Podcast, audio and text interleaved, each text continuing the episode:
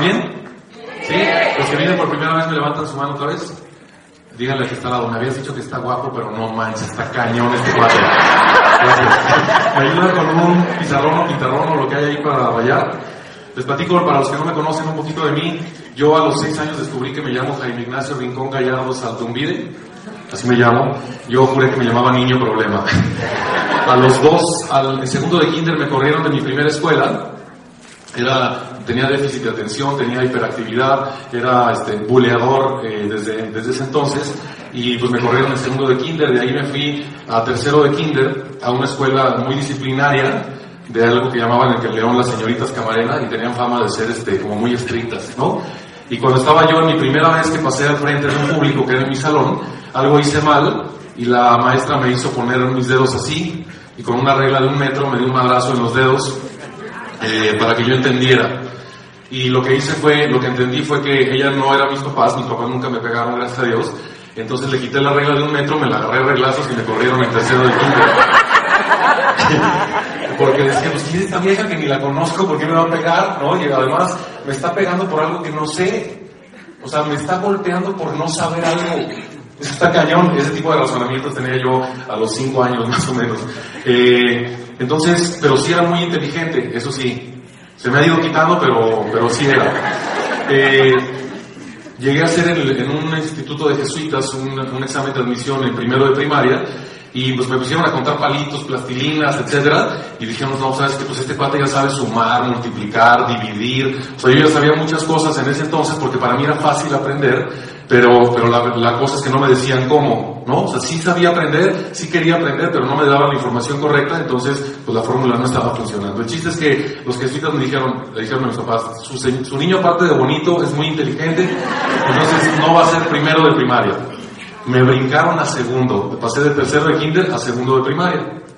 O sea, me bequé el primero, ¿no? En cuarto de primaria me corren de los jesuitas porque le menté la madre al padre que era el, el, el, el director de ahí. Mi mamá es del norte, súper mal hablada. Le habló el, padre a quejarse con mi mamá y mi mamá le mentó la madre. Entonces se confirmó la corrida me corrieron en cuarto. Después de cuarto me fui a una escuela eh, muy humilde que se llama el Valverde y Telles, en donde no me aguantaron las madres y me corrieron en quinto.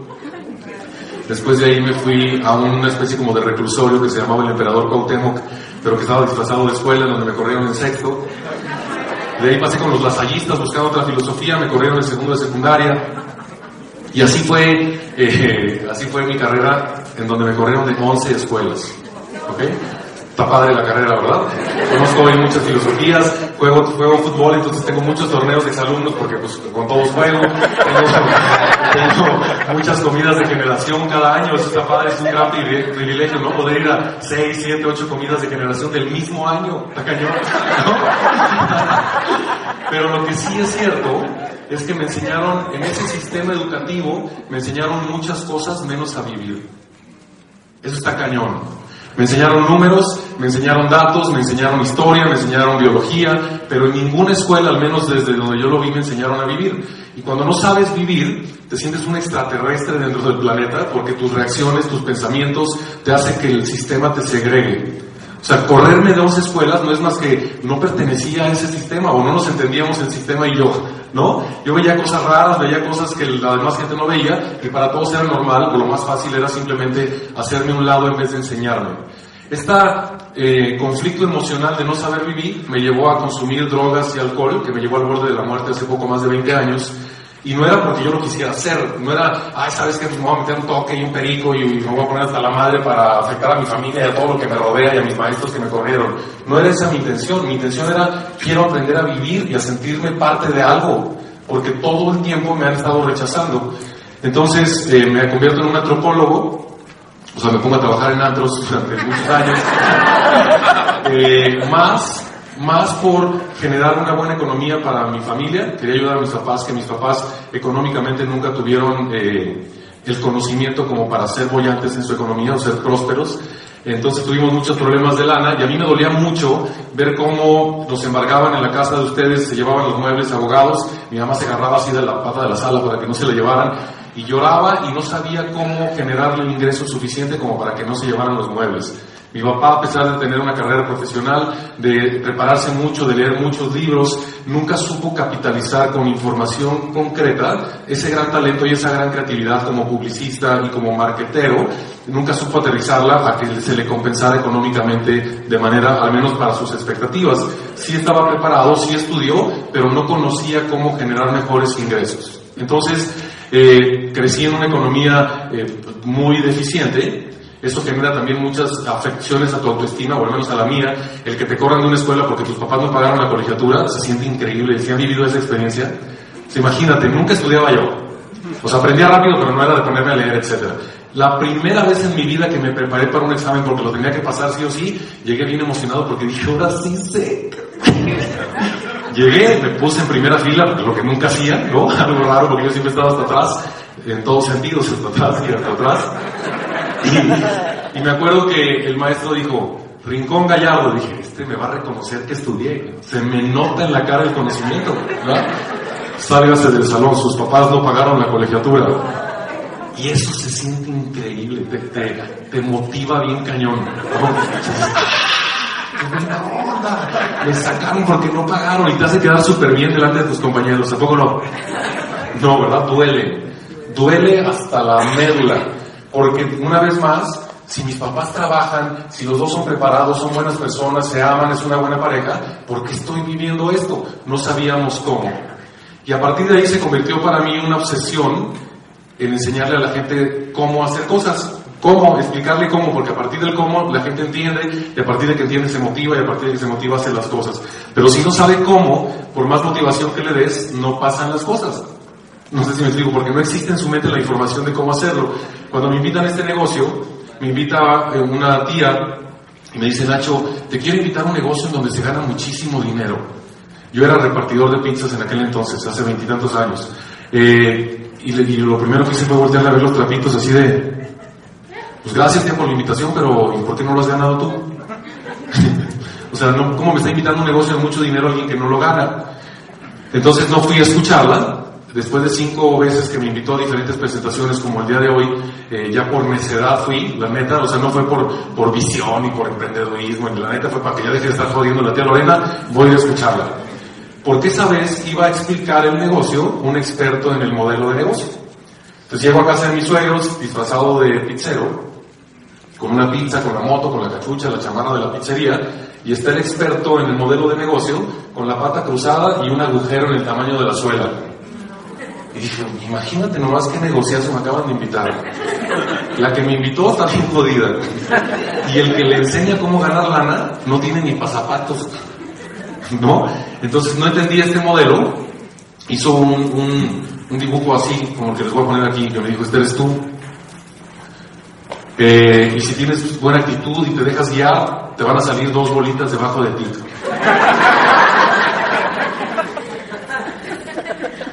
Cuando ignoras este modelo y te dicen bolitas debajo de ti, pues lo que menos te imaginas son, ah, pues un distribuidor independiente del lado izquierdo y uno del derecho, ¿no?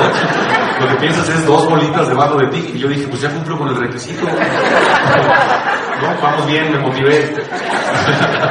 me emocioné.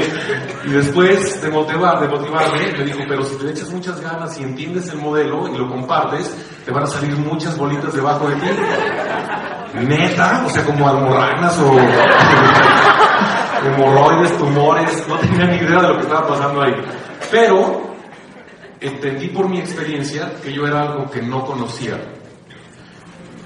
Sonaba bien la información, pero yo desconocía completamente. Y lo que tú desconoces no te puede ayudar. Este es algo bien importante que quiero que te quedes el día de hoy. Te voy a poner un, un ejemplo, fíjate. ¿Quién de ustedes le gustaría ganar más dinero que el que hoy en día gana. Alguien, inclusive los que vienen como invitados, todos, ¿verdad? O sea, si yo me salgo allá a la calle y le digo a 100 personas, ¿quién de ustedes quiere ganar más lana? Los 100 van a decir, ¡yo! Como el Chapulín Colorado, ¿verdad? ¿Quién de ustedes le gustaría estar más sano? ¡Yo! ¿Y por qué la mayoría de las personas, al menos en este país, ni tienen más dinero, ni están más sanos, a pesar de que quieren? Porque no sabemos cómo, ¿verdad? Entonces, imagínate que aquí estás tú, ¿ok?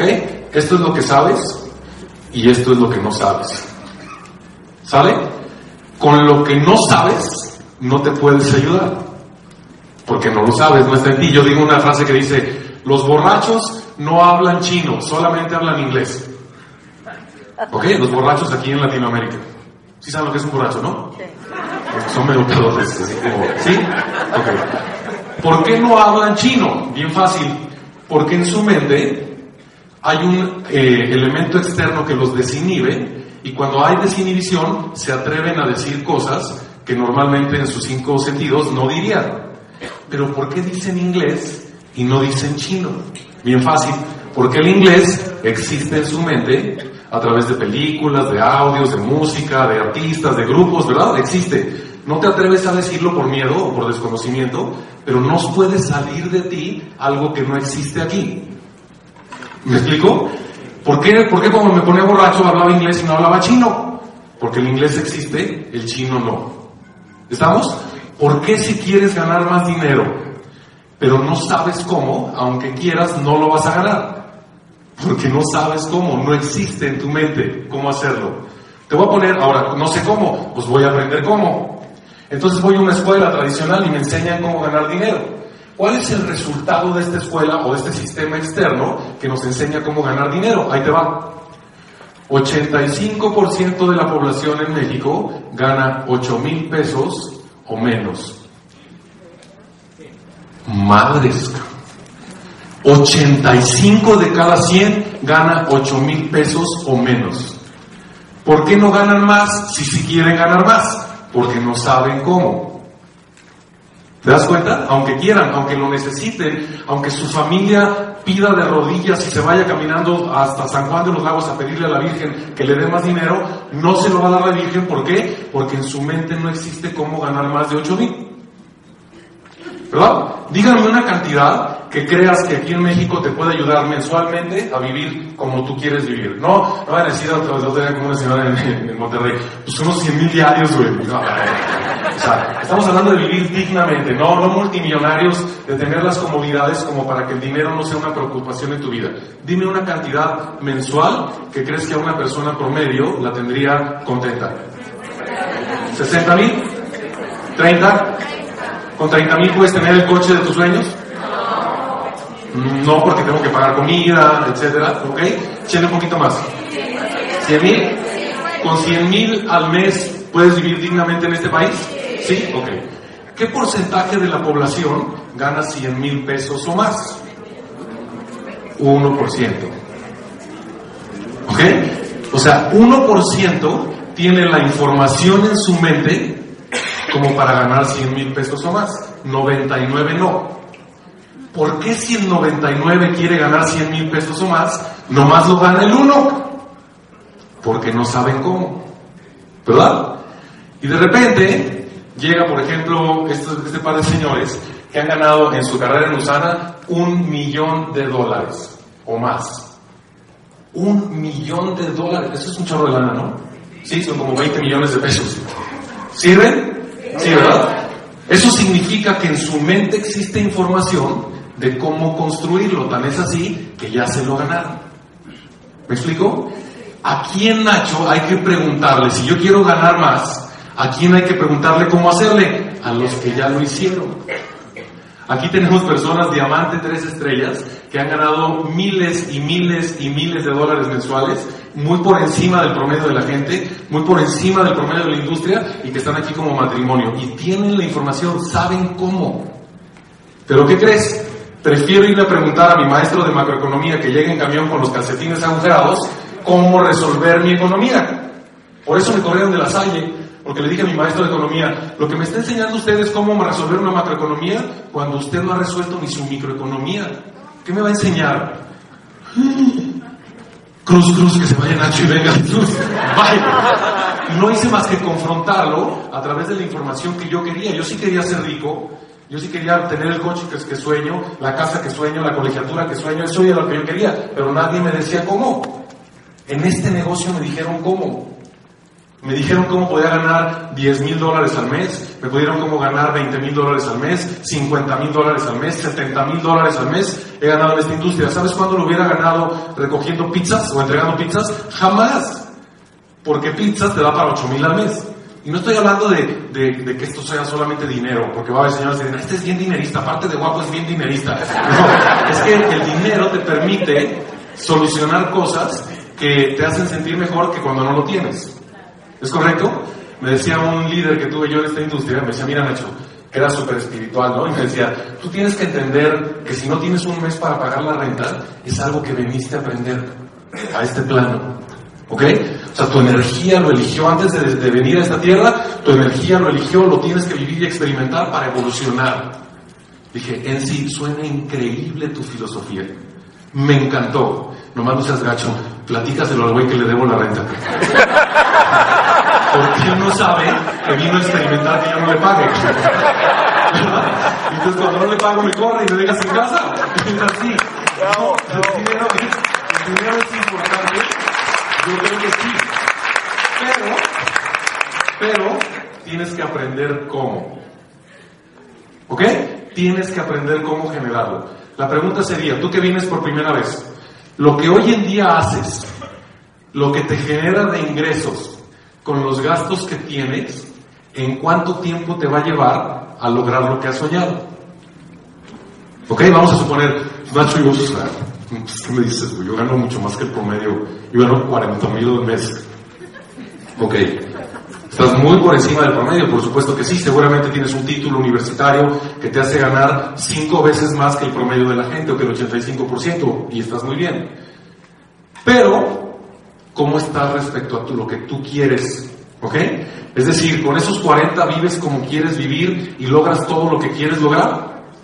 Si la respuesta es no, la pregunta siguiente sería, ¿Cuánto tiempo te va a llevar haciendo lo que haces, ganando lo que ganas, gastando lo que gastas, a lograr lo que verdaderamente sueñas? Y 99 de cada 100 me contestan, ¡Uh! Pues no queda motivacional este tema. ¿Qué no veníamos a sentirnos mejor? No estoy más deprimido que como llegué. ¿Verdad? ¿Por qué? Porque no hacemos conciencia de cuál es nuestra circunstancia actual. Entonces, ante la ignorancia, actuamos de manera normalmente a partir del miedo. O sea, la ignorancia no, no, nos da resultados, entonces me genera miedo y ese miedo me paraliza y me, está, me estanca durante el tiempo que sea necesario, hasta que me muera puede ser, sin avanzar en el conocimiento. ¿Por qué? Porque necesito sobremorir. Y les voy a platicar una historia increíble que tiene que ver con esto. ¿Alguien cree que el conocimiento es importante? ¿Sí? El conocimiento aplicado a lo que estás buscando. Porque tú te puedes leer 10.000 libros de lo que tú quieras y si no aplicas nada y no te sirve para esto, simplemente vas a ser una persona muy sabia, pobre. ¿Estamos? ¿Están correctos? Ese cuate, ¿cómo sabe? Está bien jodido, pero sabe mucho. Ok, yo prefiero saber poquito y vivir muy bien, ¿verdad? Ahí te va.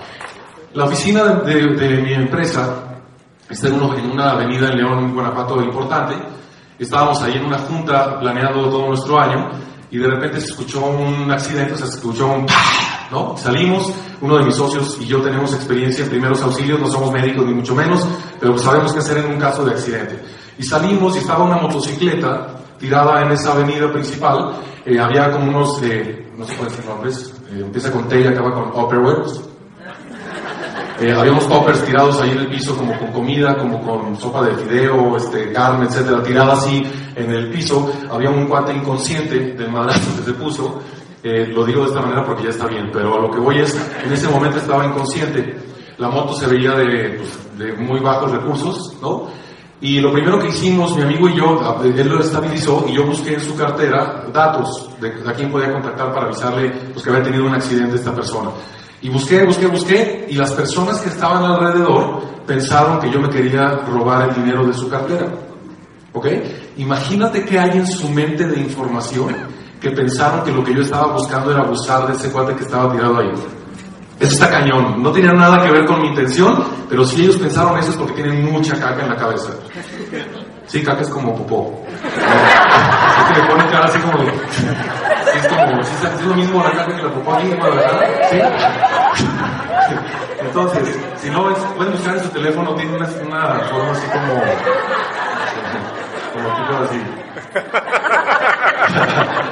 ok, entonces... Entonces, ¿ya se me acabó el tiempo? ¿Te sigo? Sí. Ok. Entonces, Eh, encuentro una, un papelito que decía pastor fulanito de tal y un teléfono.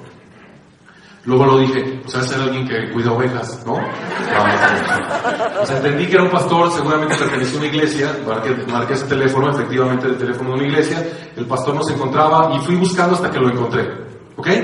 Le aviso y digo, oye, pues estoy con esta persona, pasó esto, quiero avisarle a su familia, y el pastor me da un domicilio, y ese domicilio es una colonia popular en México. Yo en, en León, Guanajuato, siempre ando en, alguien- en algo que yo llamo eh, el Señor de los Cielos, porque es mi amado Carrillo. tengo tengo un, un coche este, viejito de 1969, es un Karmann Guía convertible que está increíble y que lo soñé desde hace muchos años y que hoy es una realidad y todo el día ando presumiendo, en León siempre ando en ese, ¿ok? No tengo mucho pelo, pero el poco que tengo me gusta que huele así cuando voy el Imagínate llegar a una, a una colonia súper popular en un carro convertible, clásico, impecable, pues de entrada como que atraes la mirada de muchos, ¿no? Pero llegué a ese domicilio porque mi objetivo era llegar con la familia para avisarle del accidente, que había tenido este señor. Y salió una señora muy grande de edad, eh, de haber tenido unos 80, 85 años, y por la, por la ventana eh, salió la esposa de este personaje. Entonces le dije, oye, vengo con una información, necesito hablar contigo, de una manera obviamente tranquila. Le dije, mira, tu esposo me imagino que tuvo un accidente, está bien, lo están estabilizando, lo van a llevar al hospital general y yo vengo para llevarte al hospital general, agarra tus cosas y yo te llevo. Ok, en ese camino aprendí cosas increíbles de su historia y de cómo su mente y la de su esposo generan ideas para ganar dinero. Está muy cañón lo que te voy a compartir, fíjate. Este señor, el de la moto, tenía una mini fabriquita de zapato, una maquila le llamamos en León, que hay muchas que se dedican a ayudarle a empresas más grandes a fabricarle zapato o al menos fracciones de lo que tienen que fabricar, ¿ok? El, el gran empresario no le pagó, ¿ok? Eso pasa mucho en mi ciudad, no sé, no sé aquí en Guadalajara, pero hay mucha gente que se enriquece a partir de joder a los demás, ¿verdad? Aquí en, el mercadeo en red nos enriquecemos a partir de ayudar a los demás, ¿ok? Y eso hace, hace un gran cambio en la filosofía. Pero en León existe la filosofía del jineteo, existe la filosofía del cheque posfechado, existe la filosofía de me vale madre que tú no tengas para tragar mientras yo mantenga la gasolina de mi Mercedes. Ese es como piensa la gran mayoría de los empresarios en la ciudad en la que yo vivo. Y entonces este cuate quiebra su, su mini piquita porque un empresario súper importante, rico, no le pagó y que ante esa urgencia, ante esa necesidad de mantener a su familia, se le ocurrió una gran idea. Su hija trabaja en Plaza Mayor y es empleada de una tienda de ropa. Plaza Mayor queda muy lejos de donde ellos viven, entonces la obligaba a comer en Plaza Mayor. Y cuando tú comes en, com- com- comes en Plaza Mayor en un fast food, pues mínimo te gastas entre 80 y 100 baros diarios en comer. Es decir, ganaba 4.500 de sueldo y se gastaba 3.000 en tragar. ¿Ok? Pero ¿por qué lo hace? Porque no sabe cómo. Cree que está bien. Desde su ignorancia, esta idea funciona. Porque está sobremuriendo ese mes. ¿Ok? Pero fíjate todavía peor. Ante la necesidad y la ignorancia, el papá piensa, ¡cling! Super idea. En vez de gastarse 100 pesos diarios, ¿por qué no mejor compramos una moto ¿Por qué no mejor cocinamos en casa con esos mismos 100 pesos diarios y en vez de que coma ella, tragamos todos? ¿Te das cuenta? Y como tragamos todos su parte proporcional de que nos estamos ahorrando, se la llevo en la moto que compramos junto con la gasolina a mi hija Plaza Mayor. Felicidad completa. ¿Verdad? El mismo presupuesto y cómo generó todo un modelo de negocio en su mente para resolver una necesidad inmediata. ¿Ok? ¿A quién de ustedes le atrae un modelo de negocio como ese? ¿Por qué su mente, algo tan complejo, lo generó tan limitado? Porque no tiene la información como para generar algo distinto. Está cañón. O sea, lo que creó su mente es por la poca información que, con que tiene y con esa poca información generó ideas. Pero esas ideas normalmente van a dar pocos resultados porque son sumamente limitadas. Es muy poquita la información y con esa limitación del desconocimiento tomo decisiones que aunque no me lleven a estar mejor, al menos sobremuero. Eso está cañón. ¿Qué es lo que le hace falta a este motociclista? Información. Con más información aplicada a lo que él está buscando, seguramente tendría mejores resultados. Tal vez quebró su piquita porque dependía de un solo cliente, pero en su mente estaba muy contento, limitado, como tener un solo cliente del cual dependo al 100%. ¿Qué pasaría si alguien le hubiera enseñado y si tienes dos clientes y te ayudo a desarrollarlos, por si uno se te cae, tu piquita sigue sobreviviendo? ¡Ay, está bien fácil esa solución, hecho! Pero nadie se la dijo. Nadie le dijo cómo.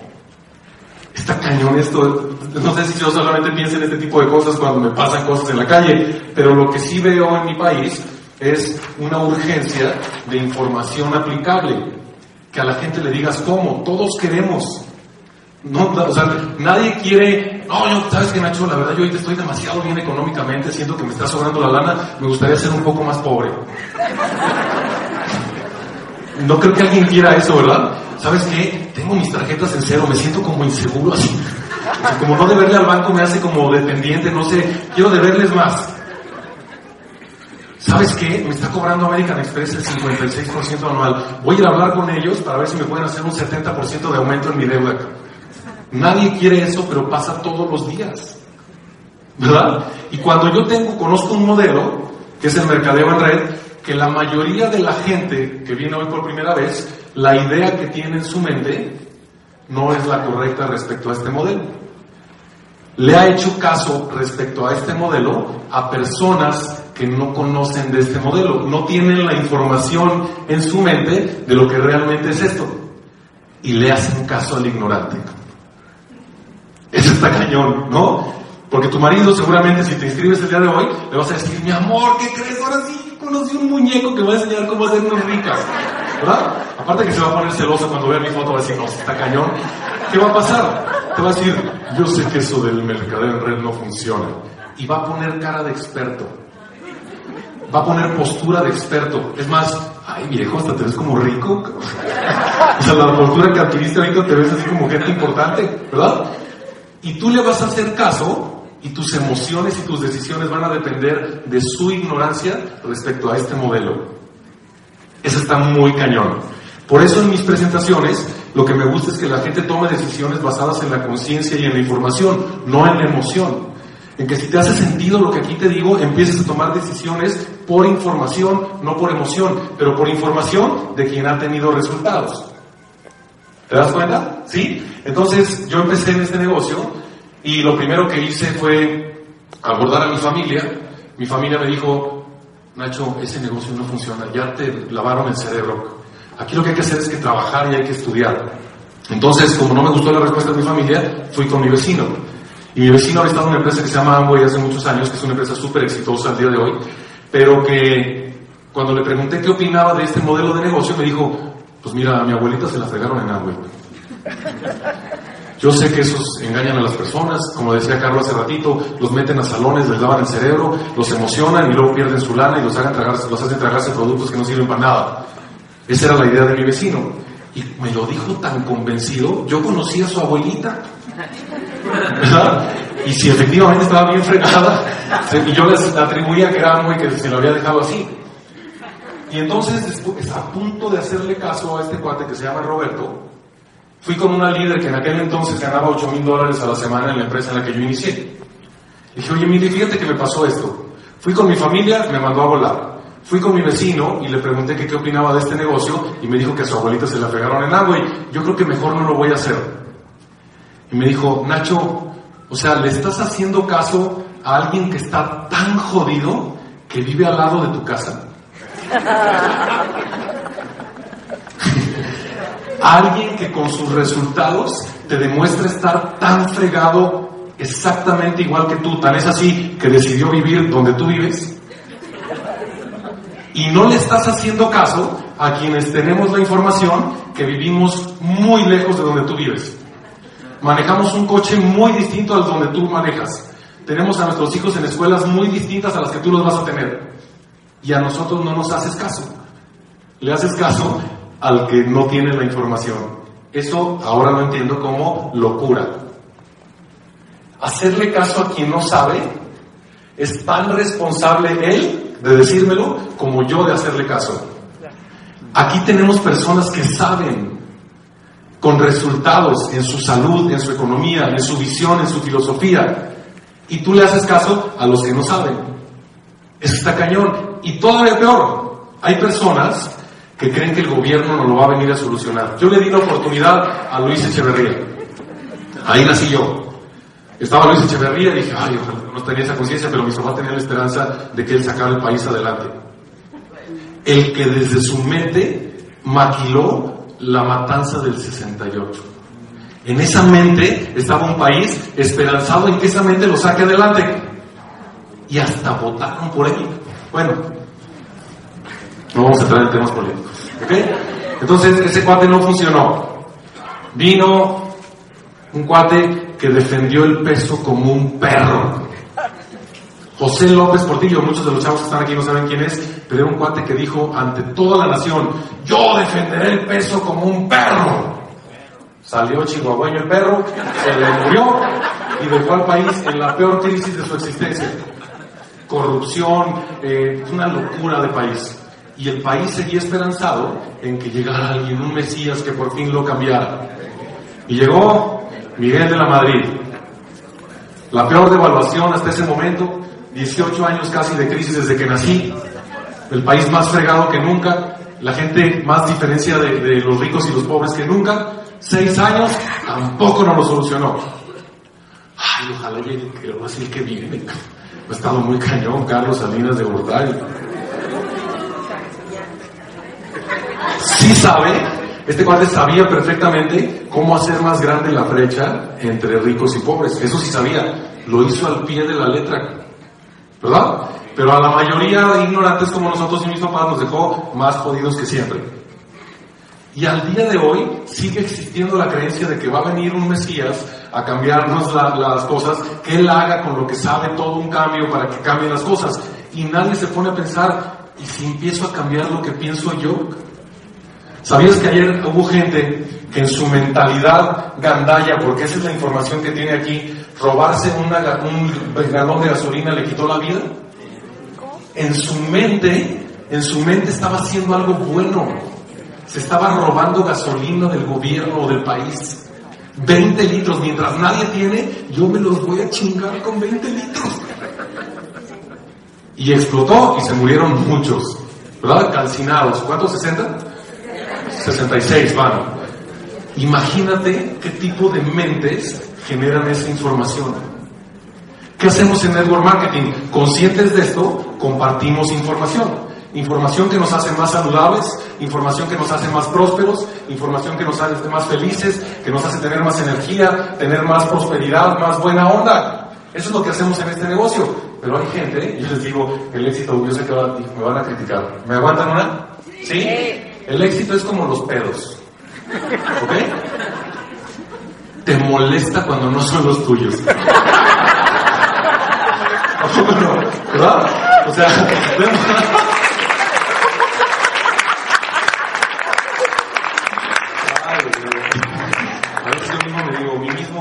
qué dices ese tipo de cosas? Pero es la verdad.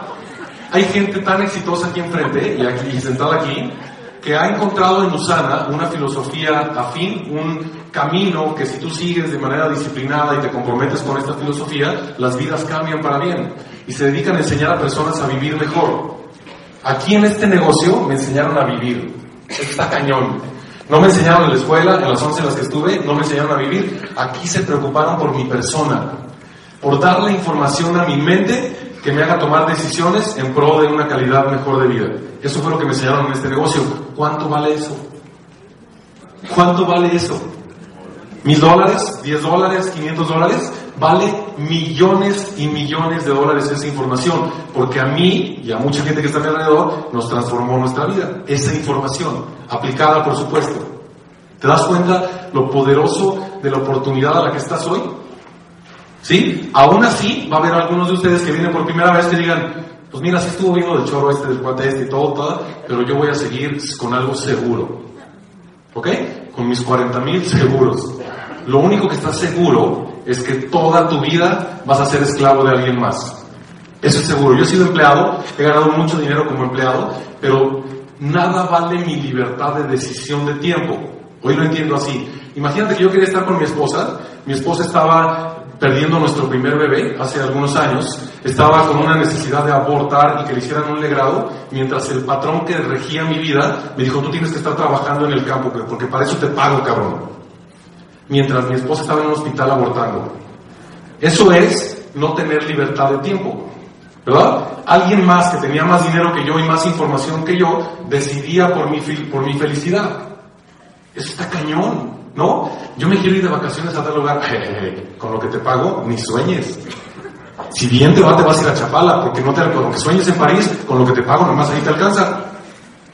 Y acepto que alguien más domine mi tiempo y mi vida por 40 mil baros al mes, por ocho veces más de lo que gana el promedio eso está cañón, ¿no? O sea, que alguien rija mi vida que ni conozco, ni es de mi familia, hasta gordo me cae el güey y decide sobre mi vida y mi familia y mi tiempo. Yo hoy en día, le compartí hace ratito a, Fabio, yo decidí cuánto iba a ganar en enero. Decidí a dónde iba a viajar para ganarme ese dinero. Decidí qué tipo de actividades iba a hacer para ganarme ese dinero, porque lo decidí. La consecuencia, gané ese dinero. ¿Verdad? Pero también decidí, cuando nació mi hija Fabiana, después de haber perdido cuatro bebés, decidí no trabajar tres meses. Y tener el dinero suficiente como para no preocuparme por el dinero, gracias a que yo decidí tres meses, un mes antes y dos, días, dos meses después de que nació mi hija, estar ahí. Esa libertad, no estamos hablando de montos, estamos hablando de poder decidir sobre tu vida y la de tu familia. Te invito a que vivas esa experiencia. Te invito a que lo vivas. A ver qué se siente que el dinero no sea un factor. Porque, ¿qué crees? El 99% de la gente está a un mes de la bancarrota. Un mes de la bancarrota. 99 de cada 100. Nacho, suena muy exagerada esa cifra. Te voy a hacer un, algún examen. Pregúntate a ti mismo. Pide, mí mismo. Con lo que tengo ahorrado en el banco, ¿cuánto tiempo viviría?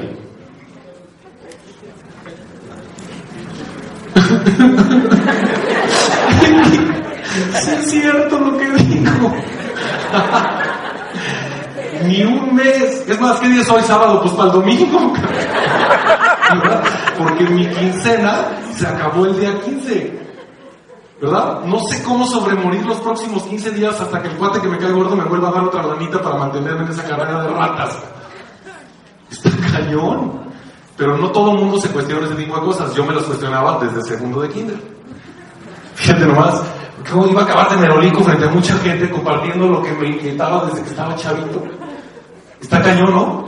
¿Alguien de ustedes le hace un poco de sentido lo que les estoy compartiendo? Que diga, no, pues la neta suena razonable, sí. Todos los demás no, o están reflexivos. Ok, es que están, no, ya sé por qué no levantan la mano, porque están diciendo, a ver cuánto traigo aquí cuánto tengo aquí en la bolsa que me alcance de aquí al fin de mes. Está cañón. Entonces, mi recomendación es, toma decisiones el día de hoy.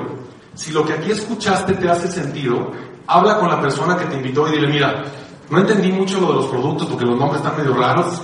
No entendí mucho lo del plan porque es algo que no conozco, pero hace sentido para mejorar mi calidad de vida. De entrada, gracias por invitarme, porque ahí te va. ¿Quién te invitó quiere algo bueno para ti? ¿Ok? Por eso te invitó.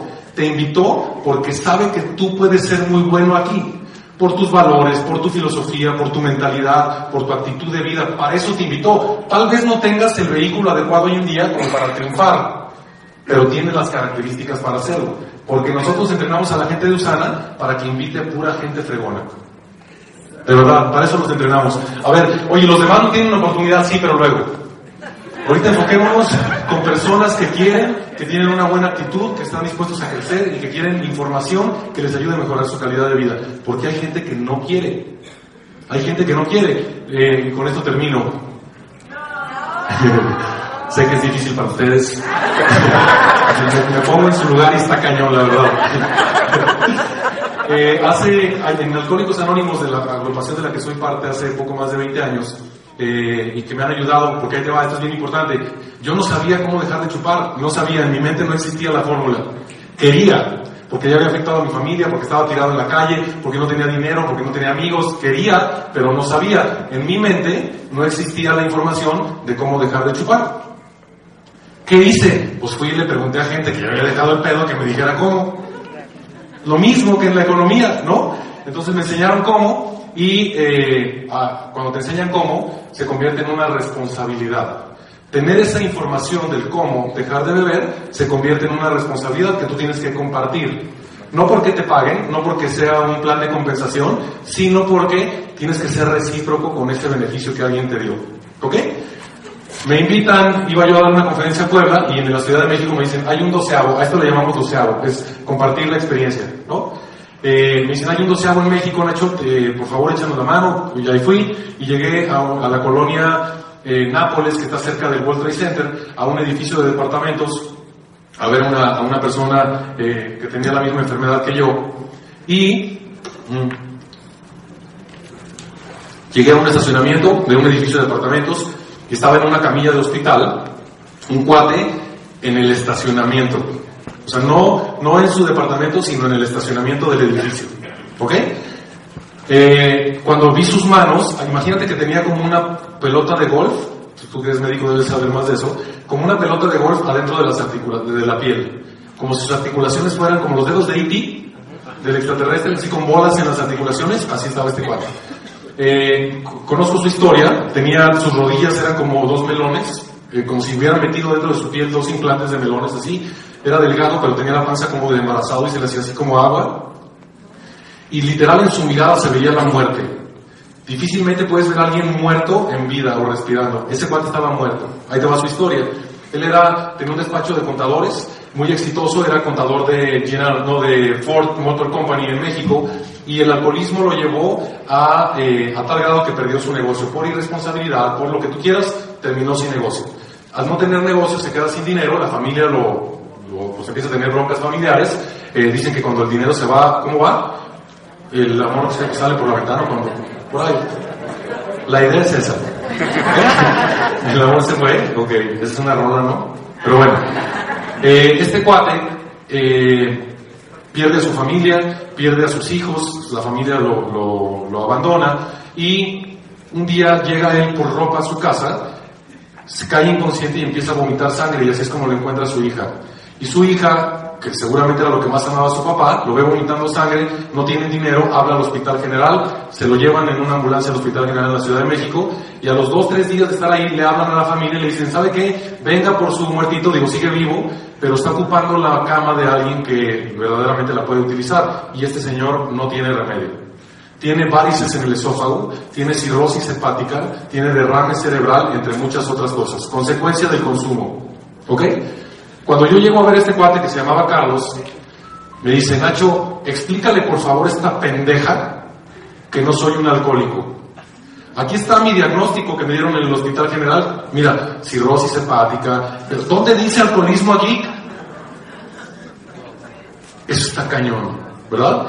Ese es un nivel de inconsciencia supremo, en donde tu realidad es completamente distinta a lo que crees, ¿verdad? Claro que lo era y todos los que estábamos a su alrededor, empezando por su familia, su esposa, sus hijos, el hospital general y la sociedad, sabíamos que tiene un problema de alcoholismo. Pero ¿qué crees? Él no quería. Y cuando tú no quieres hacer algo al respecto, así te traiga al Papa, no vas a hacer nada, no va a hacer cambiar tu decisión de hoy de ser parte o no de esto. Nada va a cambiar en tu vida si no quieres. En ese grupo me dijeron, el único requisito, Nacho, para pertenecer aquí es que quieras dejar la bebida, ni siquiera que la dejes. Neta, ¿se puede llegar pedo al grupo? ¿Suena bien? ¿No? El único requisito es que quieras. Mientras tú quieras, todos los del grupo te vamos a arropar. Gente que ni conocía, se estaba comprometiendo con mi vida, con enseñarme a vivir. No por dinero, sino por esa reciprocidad. Está cañón, ¿no? Entonces dije, no, pues sí quiero, no sé cómo, tal vez así que aquí llegué, ¿verdad?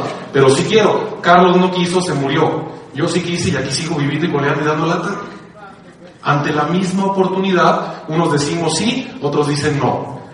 Tú tienes una oportunidad que vienes por primera vez de sí o no, de conocer un modelo que hoy en día desconoces, de conocer productos que hoy en día desconoces, de mejorar tu calidad de vida económica y de tu salud que hoy en día desconoces, pero que aquí en Usana sabemos cómo.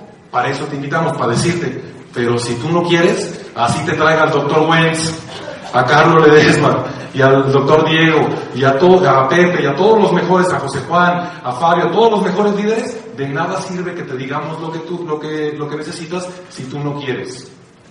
Entonces, ¿vamos bien? Ya se me quedaron muy serios. ¿Están reflexivos? ¿Sí? Ojalá les deseo de todo corazón que no duerman el día de hoy de estar piense y piense. De verdad. Y que te digan, oye, pero bueno, no, espérame, espérame, el fútbol hoy no. Necesito tomar decisiones, necesito pensar cosas, necesito agregarle información a mi mente. ¿Por qué? ¿Qué crees? El sistema suple esa información con caca. Y la gente se apasiona porque perdieron las chicas. Se pone la camiseta, desde su desinformación, se pone la camiseta y llora por el no resultado de gente que no conoce, en su vida va a conocer ni a tratar, pero sufre porque perdió un partido. Y mi emocionalidad de la siguiente semana depende de que esos güeyes que no conozco perdieron un partido y un campeonato. Eso es ignorancia aplicada a un sistema. ¿Verdad? Nacho, ¿tú crees que puedo tomar una decisión cuando acabó la novela ayer viernes como acabó? ¿Tú crees que en esa condición emocional devastadora, en donde la muchacha se enamoró del dueño de la casa y no la peló, voy a tomar una decisión? No se puede tomar decisiones así, porque hay información que suple la información de valor. ¿Te das cuenta? Hoy tienes información de valor frente a ti y tienes una oportunidad de decidir, sí o no. La persona que te invitó al final te va a decir, después de todo este rollo que viste, ves en Usana una oportunidad para ti. Y tú le vas a decir, no, quiero seguir exactamente igual. Quiero seguir cada día más enfermo, cada día más pegado, a ver qué se siente, para que el guapo ese se le quite. Está bien, está bien. O, o Sí quiero, no sé cómo, pero yo creo que esta gente más tú me pueden ayudar. Esas son las dos opciones. ¿Les parece bien? Sí. Ok, pueden aplaudir en cualquier momento. ¿eh?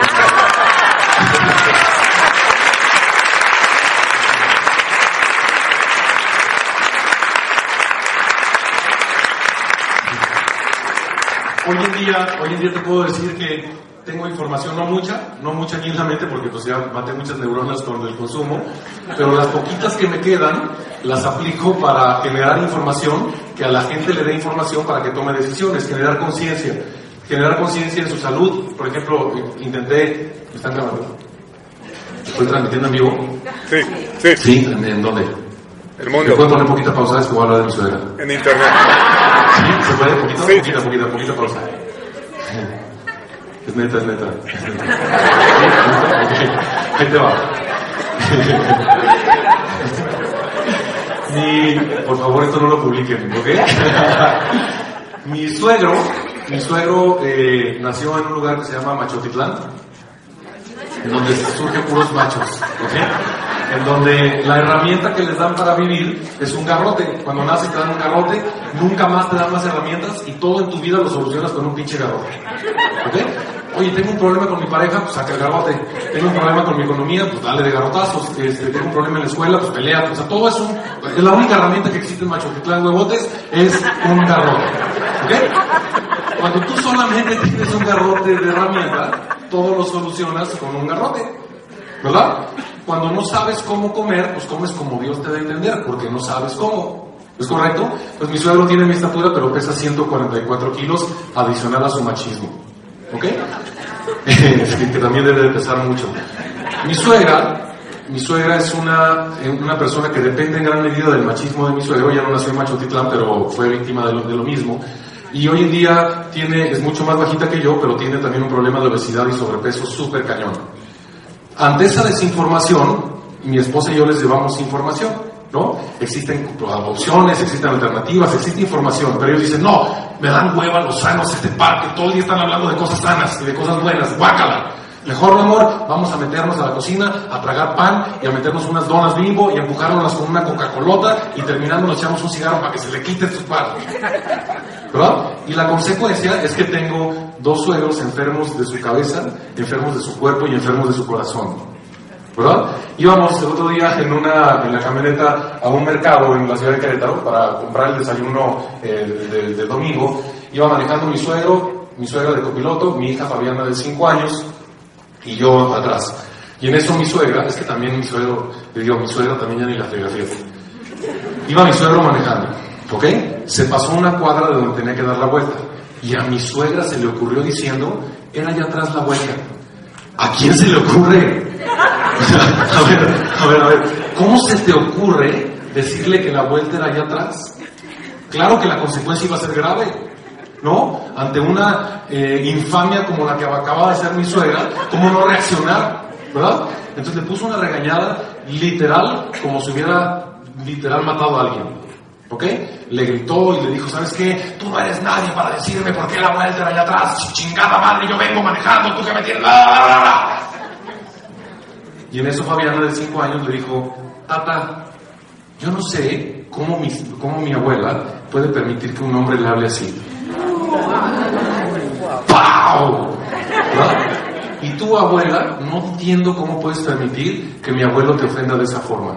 Cinco años. ¿Ok? Tiene información en su mente que le hace tomar decisiones distintas y que sé que cuando que hay un cabrón se quiera pasar de ella, tiene la información para mandarlo a la chingada. Yo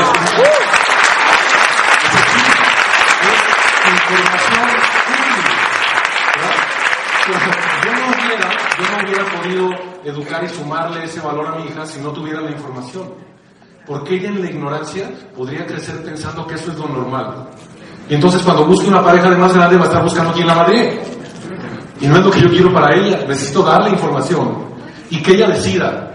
¿no? Y voy a respetar sus decisiones, pero es mejor que decida con información a que decida como la mayoría con ignorancia. ¿Cuánto vale eso? ¿Cuánto vale el que ella tenga el valor de estar en, la, en la, ¿cómo se llama? La, comercial FIFI, el fresco. Fresco. Y estábamos en una fila como de 100 personas con una caja y en eso fue, y no me preguntes cómo, encontró al, supervisor y le dijo que si podía abrir otra caja, que porque estábamos mucho tiempo esperando una niña de 5 años que se atreve a pedir sus derechos de que la atiendan bien. ¿De dónde sacó eso? De la información que tiene en su cabeza. Y no es mensa porque tiene 5 años, es súper inteligente porque le das información correcta no fue grosera, no le mentó la madre como yo lo hubiera hecho al, gerente, sino que de manera amorosa, congruente y entera, fue y le dijo, necesitamos que abra otra caja porque necesitamos avanzar más rápido. Es información. ¿Te das cuenta? Pues aquí vas a recibir información bien valiosa todos los días, en seminarios, en capacitaciones, en cumbres, súper información, pero que va a haber gente que va a decir, ay, pero es en sábado en pleno partido del Atlas, de las Margaritas. Tengo la esperanza de que después de setenta y tantos años por fin sean campeones y estos güeyes quieren que vaya por información valiosa para mi mente. ¿Te das cuenta? Entonces, tienes una gran oportunidad hoy de tomar decisiones, tienes una gran oportunidad de tomar conciencia y a mí no me queda más que agradecerles como siempre el gran cariño que me regalan siempre que vengo aquí a Guadalajara, la gran amistad que me han regalado estos líderes que me han ayudado también a transformar mi vida gracias a su ejemplo, agradecerle a Dios por esta hora que me permite estar frente a ustedes, pero sobre todo pedirle mucha luz para que ustedes y sus familias todos los días prosperen en su conciencia y tomen mejores decisiones. Que Dios me los bendiga.